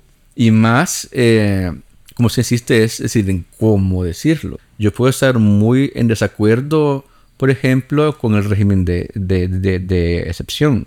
Y quiero hacer un poema sobre eso, o un libro. Se puede, es decir, tienes tu, tu derecho de escribir sobre eso. Ahora, puede ser el temor que digas, bueno, ¿y si lo escribo y me llevan preso? Porque estás hablando de, de un tema sensible socialmente, pues cada quien lo puede valorar. ¿verdad? O decir, bueno, ¿y si lo publico y me tengo que ir del país? Puede decir, como decían, no hay una censura cantada, así como que está como está dictada, digamos así. Pero puede hacer que lo que se vive o lo que se está experimentando en el país puede hacer que te den eh, temores a la hora de hacer público lo que estás escribiendo. Ok, ok. Muchas gracias por tu opinión respecto a eso. La verdad es que sí, digamos que existen diferentes formas de censura. También está esta censura y ahí también me gustaría preguntarles a ustedes sobre esto de no tocar algunos temas que digamos que políticamente son correctos y no me refiero a digamos que ir en contra del gobierno, sino que de pronto la, la propia sociedad te puede funar respecto a algunos temas. Porque eso hoy en día se está viendo, que de pronto tú das tu opinión respecto a algunos temas y te atacan. Por un lado, te celebran por el ¿Cómo qué ejemplos tenés en bueno, mira, he visto, por ejemplo, algunos casos sobre la poesía LGTBQ, que de pronto se empieza a publicar, pero hay gente que empieza a atacar esto. O de pronto publica alguien, digamos que una postura machista. Digamos que es la sociedad que empieza, y, no estoy a favor de esto, pero sí empiezo a ver que existe como una parte de la sociedad que empieza a hablar de, digamos que funar o ir en contra de estas publicaciones o estas, estas, digamos que manifestaciones de la expresión artística. Pero no es, vuelvo a decirlo, no es que esté a favor o en contra, sino que me hace ruido pensar eh, que tal vez esto es parte de una, digamos que, libertad de expresión que la propia sociedad te está limitando. Como vuelvo a decir, no yo no estaría a favor de algunas cosas, pero sí la, la sociedad puede cancelarte Fíjate que vos ves como ejemplos en ese eh, sentido. Por ejemplo, en, una fanpage artística que tenés ahí que publicas eventos, que publicas algún artículo y tiene 10 likes, 2 compartidos, 6 comentarios. Pero si pones como que eh, evento LGBT y tiene 4000 compartidos y gente que le da me enoja, y 3000 le dan eh, me da risa, ¿verdad? Me divierto. Y, y tenés así como cualquier comentario en contra o a favor, ¿verdad? Entonces, ¿por qué esa, eso sí, sí generó eh, contenido, digamos, en cuanto a, lo de a la bulla que, la generó? Creo que también hay gente que está esperando nada más esas cosas para, para atacar, pero es, también es una construcción social, es decir, o también eh, la gente que se cree moralmente superior. superior. Porque, es, por ejemplo. porque es esto, es lo otro, o porque no es esto. Y así puede pasar también, por ejemplo, en cosas de, de feministas, el tema de, de, las mujeres en general también es complicado, o cosas que, que generan eh, polémica, o se ponen, por ejemplo, cosas del aborto. Eso es surgen ahí el montón de gente que vos nunca viste en tus redes o en, en, la fanpage, y, pero pones el tema y llega el montón de gente. ¿verdad? ¿y esta gente dónde estaba? ¿O, o, o, por qué nunca le, le, le dio like al evento que había sobre, sobre canto, no sé, algo así? Entonces, yo, yo diría que son cosas de doble moral muchas veces y que no, no abonan en nada. Es puede ser negativo porque te, te están atacando o te están eh, llevando a un nivel de, de, crítica a la gente que también se suma y, y sigue atacando. Pero eh, yo diría que no tiene caso. O sea, que, que, que, se le dé eh, relevancia a ese tipo de, de, cosas. Ok, muy bien. Continuamos entonces con esto de la escena y comentame un poco acerca de estos espacios. Ya me estabas hablando de Mil y un Noche de Poesía, que antes, bueno, comenzó como miércoles de poesía, ¿verdad? Es un espacio abierto. Sí, ese es el nombre del espacio. Es un espacio abierto en el que todo el que quiera o que tenga para leer puede participar. Aquí me gustaría preguntarte, para quienes nos están escuchando, ¿cómo se puede integrar a alguien ahí? Bueno, como Fundación Alquimia se tiene ese espacio desde 2002. Yo estoy a cargo de, él desde diciembre 2007. Y en general, pues hay, una agenda, ¿verdad? No es que solo llego y leo. O, si es abierto, pues puede ser que sí. en general se, se, programan espacios de, de, lectura abierta para quienes desean leer, solo llegan y leen. Ya sea un tema o una, una, noche general. Eso lo es escribir, por ejemplo, hoy por hoy puede ser a través de, de la fanpage en, Facebook, Fundación Cultural de Alquimia. Ah, yo estoy ahí pendiente de, de, los mensajes o también al correo que está ahí puesto en la, en la página. Megasalbertos. Megasalbertos. Arroba gmail.com. Es como la vía eh, de correo para poder también enlazarse. Es decir, la agenda se va creando a partir de las solicitudes. Y también en algunos casos, pues Alquimia genera el, el, evento. Por ejemplo, el, el, el miércoles 31 tendremos un, un, un, homenaje para Kenny Rodríguez, eh, ese, para, para, cerrar mayo, y así, ¿verdad? Pero ese espacio lo genera Alquimia. Pero lo demás se va creando a partir de lo que nos van pidiendo. Ok, ok, excelente. Tal vez vamos a ir a hacer un capítulo de Proyecto Chachalaca por ahí a, pues sí. algún día de miércoles de poesía. Bueno, Alberto, regresemos y exploremos un poco a Megas Alberto uh -huh. como, digamos, como ente creativo y, y, ser poético. ¿Nos puedes hablar un poco acerca de cuál es tu proceso creativo? ¿Cómo le haces para, digamos, comenzar a escribir? ¿Y en qué te inspiras? ¿Qué consumís? Y por consumo me refiero a, a, a contenido, digamos que series, música, películas. Y bueno, pues si utilizas algún tipo de qué sé yo, producto naturópata, pues, pues sí, va, lo puedes vertir en este capítulo, pero es ahí muy tu decisión. La traducción de tu pregunta es, ¿qué papel tiene Star Wars y Mariah Carey en la poesía de Alberto López Serrano? Ajá, ah, güey. Bueno, de consumo personal pueden ser varias cosas, es decir, pero no todo eso pues se, se ve reflejado en lo que escribo. Eh, si hablo de, de lo que escribo, de cómo escribo, de mi proceso, yo pensaría que no, no tengo un orden, no soy disciplinado en ese sentido. O sea, no hay como una hora específica, un día, todos los días estar ahí escribiendo, horas, todos los días a la, las 4 a.m. No, no podría. Pero cuando surge, cuando me quiere dictar la musa, eh, tomo pues esa... O sea, en general yo ya, ya tengo ideas ya casi que hechas en la mente o tengo versos ya planificados y escribo esos versos y ahí ver qué surge. Muchas veces sé que esos versos o ese verso es el último, por ejemplo. Yo tengo, digamos, tengo este verso y es el último del poema. O así quiero cerrarlo, así esto es el cierre. Falta construirlo, ¿verdad? Todo. A veces se construye para arriba, a veces se construye pues de entrada para llegar a ese verso. Y en muchos de mis poemas o gran parte de, de mi de mis poemas están con métrica clásica. Me ha gustado mucho explorar esa parte técnica y casi que en todos mis libros hay sonetos, por ejemplo, la forma clásica que más he cultivado. Y también eh, eh, técnicamente eh, buscar un ritmo, buscar la forma de decirlo. Y también lo planteo o lo escribo para leerlo, para leerlo yo en voz alta y que no me trabe.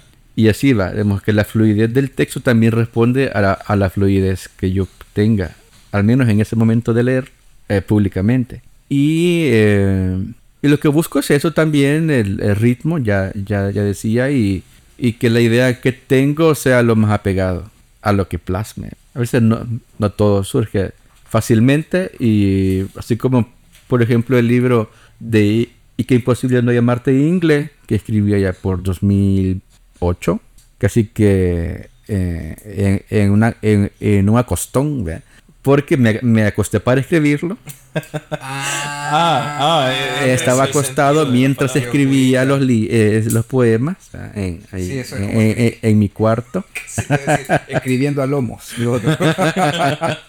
eh, surgió casi que, la, al menos la gran cantidad de poemas, lo, son, son 42 poemas los que, los que vienen en ese libro, surgieron así casi que de, de, de un tirón, así como tenía... Eh, también es digamos, de, de manera eh, o de proceso también es curioso porque yo venía de escribir sonetos o métrica en general por más de, de siete años. O sea, yo tenía como una cuadratura mental de, escribir en decasílabos, métrica, rimas y así, ¿verdad? ya como espontáneamente salía el, el decasílabo ¿verdad? y la rima siguiente. Pero eso que realmente es producto directo de tu consumo Sí, de, de poesía clásica, sí, poesía sí, sí. griega, de toda referencialidad que puedas tener. Ajá, por ejemplo, la, un consumo constante es Raúl Contreras, por ejemplo, o Lidia Nogales, que, digamos, métricamente me dieron mucho. Y aún si leo poemas que vienen, por ejemplo, en los 100 sonetos, yo digo, bueno, esto es muy Raúl, la forma de, de la- de las ideas. Entonces, como ahí está, hemos re- reflejado mi, mi amor, digamos, por, por ellos y la, he agarrado elementos sobre cómo ellos construyen sus poemas. O sea, no en sí eh, el plagio, sino que la forma en que ellos resuelven sus La, la poemas. inspiración. Ajá.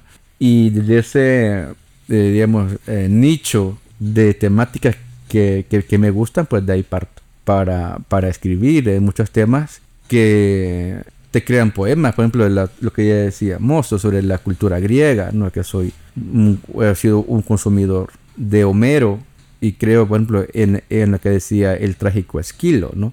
Que todo lo que yo escribo es un bocadito, ¿verdad? De todo lo que Homero tiene en su banquete, ¿verdad? es un gran banquete que tiene Homero. Yo lo que hago es agarrar mi cajita y es lo que yo escribo. Y ahí va ese aspecto de retomar esta cultura, esas leyendas, esas, esos mitos, esas eh, sensaciones que generan los héroes griegos o las heroínas griegas y retomarlos en mis poemas. Entonces, al menos esos temas son los que generan el poema, digamos. Ok. A partir de, de ahí, pues el poema Ahí es de donde sale. corre. Y Mariah Carey. Mariah es mi favorita. eh, y solamente quiero ver si hace mucho tiempo le escribí un soneto, aunque no, ¿No lo publicaste? no, no es conocido ni, ni, ni- ni- ni sé dónde está. Ah, ok. Pero eh, si la menciono, por ejemplo, en un poema de la Ingle, ajá, por ahí está. De manera general, yo, yo diría que la Mariah es como mi sostén, Ok. es mi sostén eh, personal y me gusta muchísimo todo, así como el meme que ¿cuál, cuál, cuál de, es, es, es, es tu canción favorita de, de Mariah? ¿verdad? Todas. No, pero ¿cuál? Todas me gustan, o sea. O sea, no tengo así como... eh, Mariah es completa, así como es inigualable, es única. ¿verdad? Entonces, de ese aspecto tal vez no me inspira para escribir o temáticamente no, no tengo así como... Pero te da un mood, te da un estímulo. Sí, y también he pensado en escribir un libro basado en, en sus canciones. Mm, epígrafes o como... Ajá. Y de ahí soltar el texto, ¿verdad? O que la idea base sea un, un verso de ella y ahí Ah, es un proyecto. Y luego así, ¿verdad? y también tengo otras cantantes que me gustan, por ejemplo, Alanis Morissette, Ok. que la conocí antes que Mariah, así como históricamente. Que llegó a la casa de Alberto a comer y pues, Hola, Alberto, you sir. Alanis Morris. It's sounding ironic. Entonces, así, tal vez eh, la música también te, te define como persona. Yo digo, bueno, la Mariah es mi amor público, pero mi o- otro amor que tengo es la Alanis Morissette, que es más íntimo. Ajá. Comprendo. Qué Que interesante. son muy distintas también. Sí, también. Sí. Definitivamente. Bueno, exploremos un poco acerca de tu biografía. Bueno, bibliografía, perdón. Y comencemos por aquí. Tú, yo te voy a decir el libro y tú me dices algo, digamos, que, que te evoque esa, esa memoria de ese, de ese libro. Por ejemplo, eh, La nave falta. Agua es el, un libro que habla so- sobre agua, eh, los ríos y el mar. A veces el como el, El la, concepto. la corriente que une todos los poemas. Todos hablan sobre agua. Eh, algunos son, eh, yo diría que son poemas de soledad. Es un, son libros, son libros de, de soledad. Desde que entrara un niño solitario y, y cierra con un adulto solitario. Y habla sobre esa perspectiva de ver las cosas, desde el vacío, de- desde lo que pensás que está, pero no, no existe, no hay. De hecho, hay un poema también que se dedica a Raúl Contreras en ese libro, que se llama El Muelle, y es como descubrir que lo que existe no existe realmente, pero que vos esperas que sí, pero descubrís y llegas que no. Así como también. Entonces, tal vez un, un poco más interiorizado es el, el concepto de la soledad. Todos son sonetos, por ejemplo, en ese libro. Y salió con Alquimia en 2007. Ok. Y ahí tenemos 100 sonetos de Alberto. Ujú. Nada más ni nada menos 100. Eh, pues más. Fíjate que ese libro recoge poemas de 2002 hasta 2009, que- el año que salió publicado. Eh, Es un compendio de varios temas, no hay como un único eh, tema o hilo. un poco de todo, de ah, poemas amorosos, poemas desamorosos, poemas de reflexión eh, infantil o de reflexión personal, poemas dedicados a poetas que me gustan, hay un poco de todo. Y además trae un bonus de 14 poemas más. Y en general esos últimos, esos, esos bonus todos hablan sobre, en sí sobre el soneto, en torno al mismo soneto, la forma. O, o, o, tiene que ver con lo de escribir sonetos. Ajá. Ok, ok. Y bueno, aquí tenemos, y qué imposible no llamarte mi inglés. Sí, ese libro me costó mucho, porque como decía, tuve que salirme de mi molde eh, sonetístico. Y como fue como un cambio de, de chip en ese momento, decir, bueno, no, eh, quiero escribir poesía en verso libre. El libro es en verso libre, digamos. Y eh, tuve que trabajarme, trabajarme la mente para dejar de escribir con rimas o en decasílabos, así como, no, no quiero esto. Y surgió, la propuesta es como un poco, es un juego erótico, es un juego eh, sensorial también, creo yo. Y desde ese libro, pues pude soltar, digamos, mi mano también a explorar otras formas. Okay. Y en caso, sin soltar la métrica. Montaña y otros poemas, 2010. Salió con X0. Creo que ese libro eh, es como raro porque tiene como varias partes así de, de como un collage, no sé. Tiene una glosa de un poema, eh, de, de, de, una canción de Miguel Bosé con Ana Torroja, que se llama Corazones. Ah, sí, sí, sí, ya lo he escuchado. Y entonces yo tomo esa canción y con cada verso de la canción yo hago una estrofa del poema, son 20 estrofas. Es como raro, es simpático. Ok. Tiene la parte, eh, hay una parte que se llama Ya tengo la ilusión y la caída. También el nombre lo retomo de un soneto de, de los 100 sonetos.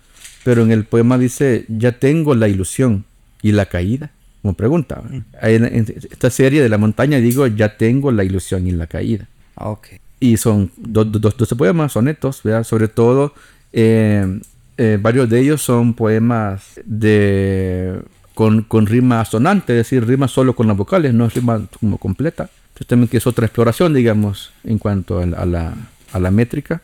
También tiene, los otros, tiene la parte que se llama montaña, que son poemas en prosa, son 10 partes. Y en la parte de otros poemas que ven así como bien eclécticos. Ok. Y de ahí tenemos El domador de caballos. Desde ese libro pude volcar, digamos, mi pasión por la cultura griega o por, o por los temas griegos. Eh, responde a personajes, sobre todo mujeres de la tradición griega clásica, y cada uno eh, las pone en un contexto desde el, del que yo quiero hablar de, de ellos. Y quizá es como de mis favoritos porque ya es que tenemos una conciencia también más madura de, del lenguaje, de las formas, sin buscar tanto ceñirme a una estructura. Es decir, es el ritmo, que me lleva el ritmo. Hay sonetos, hay poesía en verso libre que no parece verso libre, por ejemplo. O estructuras que no sé qué son, solo son ritmo. Pero sí responde también a esa, a esa base griega eh, volcada. De hecho, el nombre viene de, de, Homero, es la forma en que él llama a, Héctor de Troya, ¿no? El domador de el caballos. domador de caballos, Hipóramos. Y que es parte también del último verso de la Iliada. Muy bien. Cantos para mis muchachos. Es el último que tengo registrado aquí. Cantos para mis muchachos. Es el último libro publicado. También eh, eh, ese libro tiene 10 partes. En cada una explora formas poéticas muy distintas o estrofas poéticas muy distintas. Hay pareados, cuartetos, sonetos, verso libre, eh, liras, sextinas, hay varios, varias formas, hasta también cosas en prosa en, la parte 9. Y también responde a temas más específicos de la cultura griega. El poema, el poemario más bien es como un canto, una oda al amor entre hombres, el, amor gay. Y eh, es como bien un tema alegre, digamos así no es como, en general tiene esa, ese tono, un tono de exaltación al amor.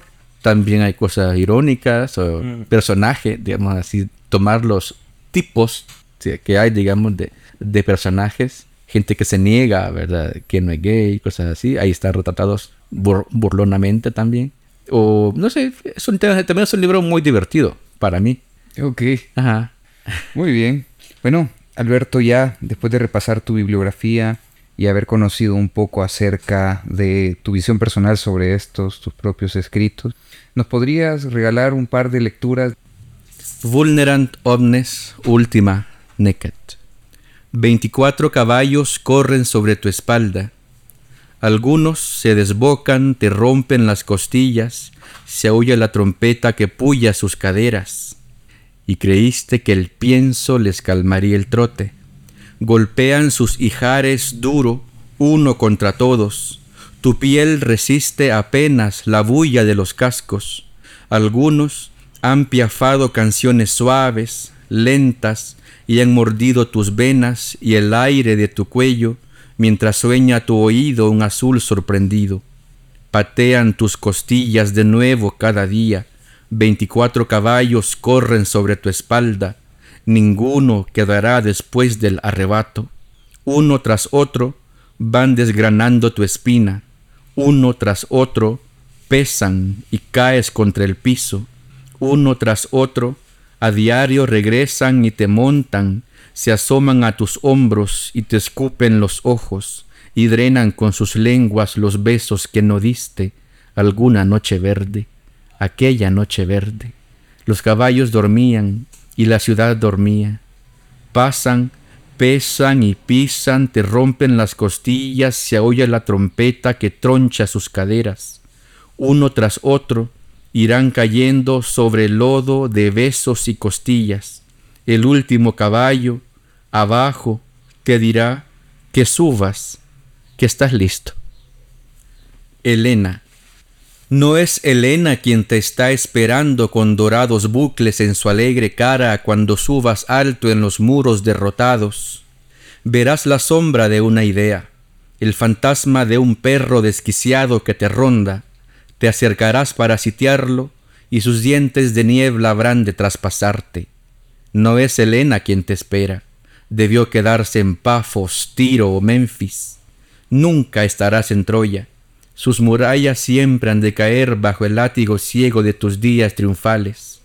No es Helena, tampoco te amará morbosamente, no es Helena.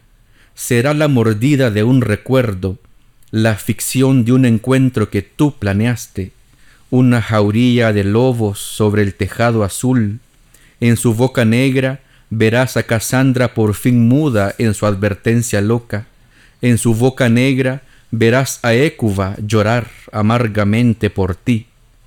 No es ella, un reflejo masticado, el eco débil de un grito contra el muro, el golpe sordo del caer los velos en el mármol, un lejano tambor que se congela, sombras que bailan cuando el aceite en la lámpara se está acabando.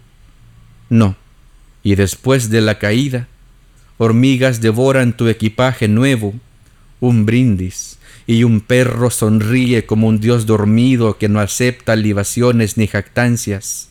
Cuando subas por las puertas eseas, cuando corras los velos para ver hacia abajo la llanura, cuando se queme la luz sobre tu cara y admires la sombra opaca de la idea que esperabas encontrar después del triunfo, sabrás entonces que no es Helena quien te está esperando.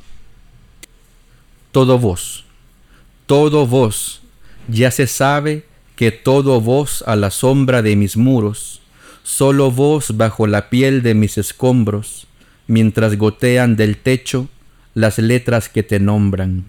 Cruje la almohada al resonar el pulso, habla, me grita la penumbra, y temo poner las vocales a tu nombre.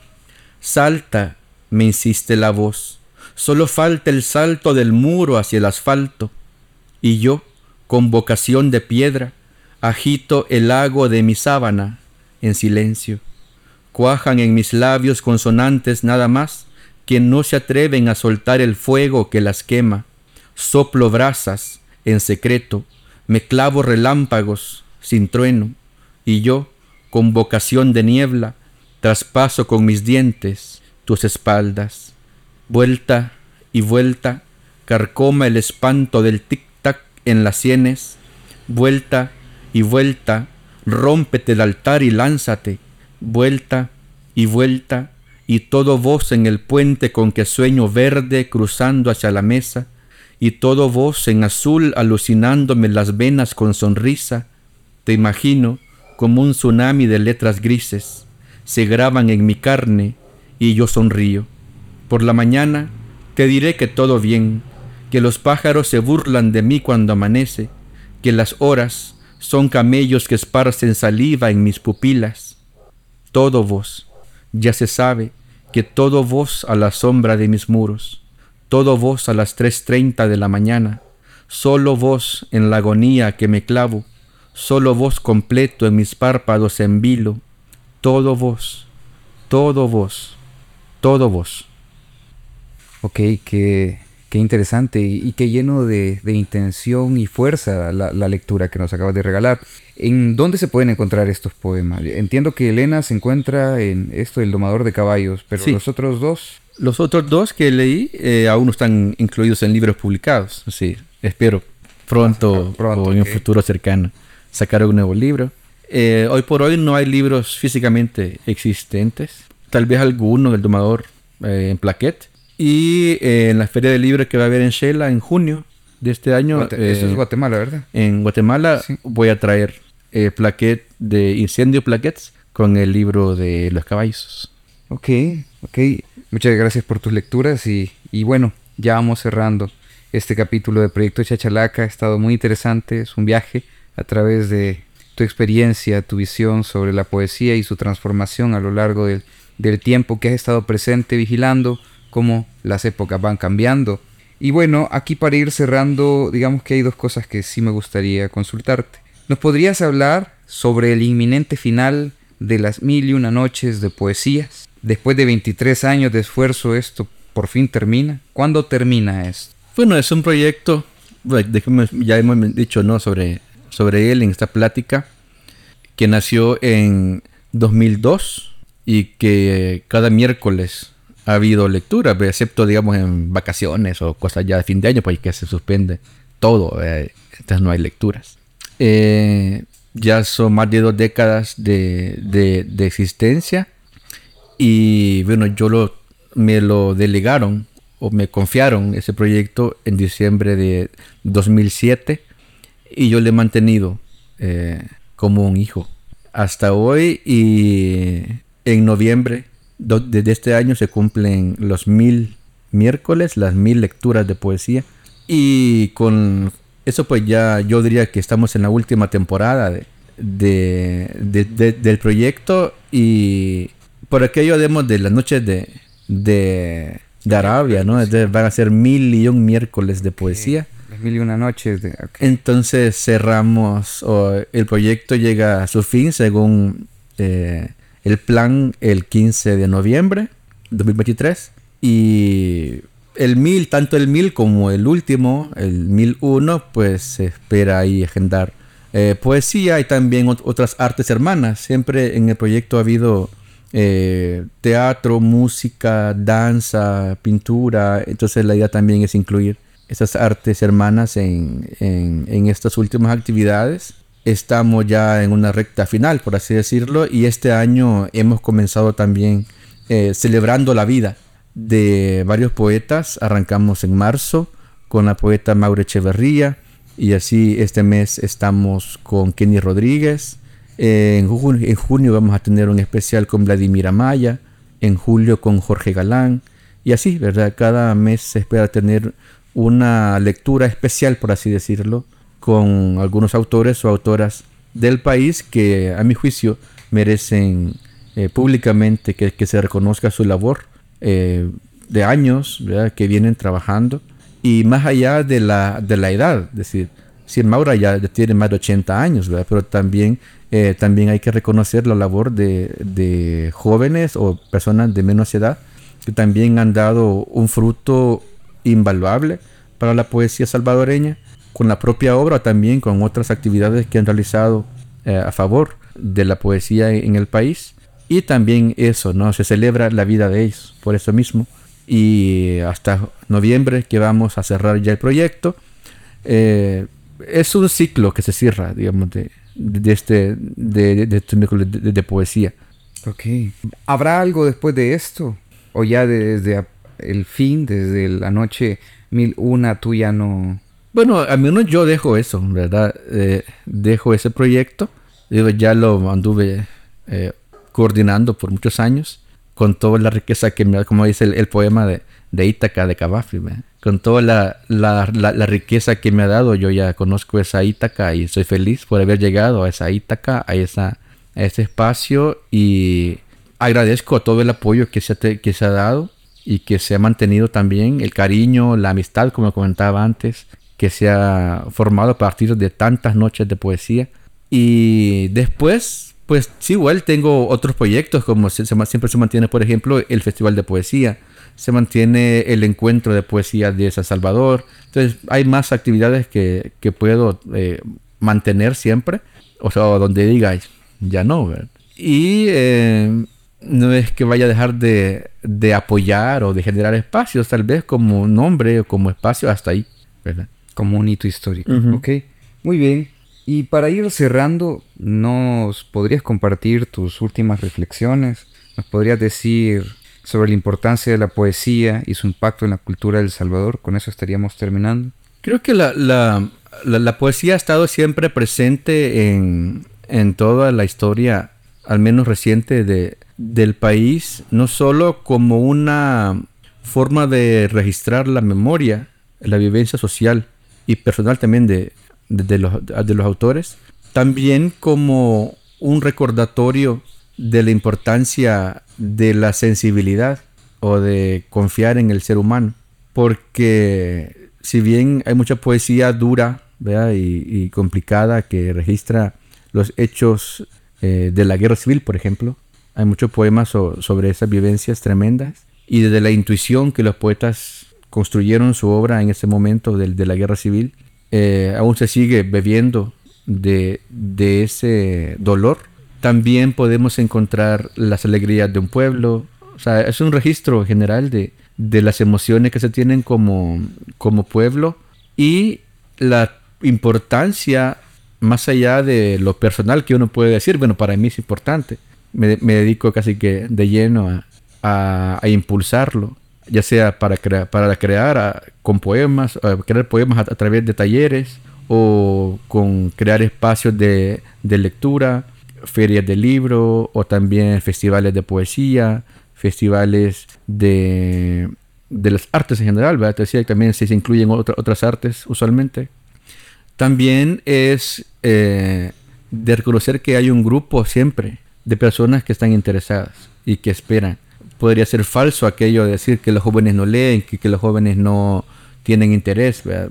Tal vez no es algo que esté eh, masificado, es decir, que todo el mundo esté esperando el siguiente libro de Moss. Pero sí hay mucha gente que está esperando el libro de Moss, el que viene. Es decir, no son millones.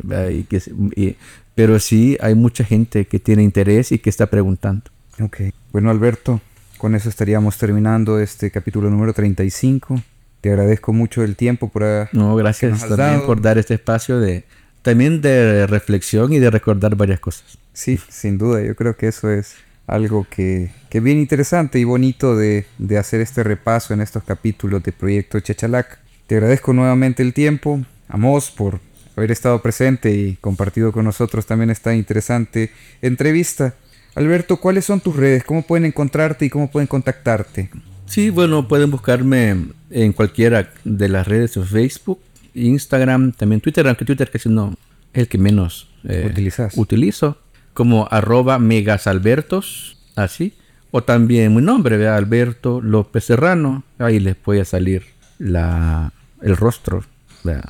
Siempre cosas, cosas de poesía, pues porque quizás hay más con el mismo nombre, ¿verdad? Pero vez quien tenga ahí cosas de poesía, cosas de, de libros y lecturas de cuentos, ahí estoy. Ok, ok, muchas gracias Alberto. Vayamos, deja la botella. Vení, por favor, decinos. ¿Qué te pareció este capítulo? ¿Cómo? Bueno, tus valoraciones finales. Qué horrible la imagen que querés dejar de mí acá. No, es la Qué poeta. tenebrosa esa imagen. No, yo creo que sí, pues la Por el calor. Sí, o sea, vos te Sí, acabas sí. de echar No, pero el, el- el tonito, el tonito del muchacho ha sido acusador. no vamos a decir el nombre de, de la marca de agua porque no nos están patrocinando, pero ojalá nos patrocinen. Es una oportunidad. Es una oportunidad para que nos patrocinen este tipo de botellitas de agua. No, pues es, es genial ver este recorrido que, que ha tenido Alberto a lo largo de los años, los proyectos que lleva. Siento que eh, era importante un capítulo, un capítulo así, eh, para engrosar estos, esta serie de capítulos que hay en Proyecto Chalaca a partir de la literatura. ¿no? Están los capítulos este con Ricardo, eh, los que hemos hecho juntos, ahora este con Alberto. Y creo que entre más se vaya diversificando, más se van haciendo posible que, que exista un pequeño mapita, ¿no? Un mapita colectivo que vayamos trabajando en- entre diferentes generaciones, entre diferentes voces. A lo mejor eh, sí llegar a concretar la invitación próxima con Francis Calfaro en algún momento sería, sería muy lindo. Eh, y no, pues contento de que me hayan tenido acá como eh, partícipe eventual. y como y como oyente y como testigo de todo el desarrollo del cast. Sí, Ok. ah, son 20 años de estar ahí. Dicen que, no son, que son 20 años que no son nada, ¿verdad? Pero ya al, al ponerse a hacer, como decía, un catálogo, ya salen varias páginas. Sí, definitivamente. Bueno, y con eso estamos terminando el capítulo número 35. Espero que lo hayan disfrutado. Nos escuchamos pronto.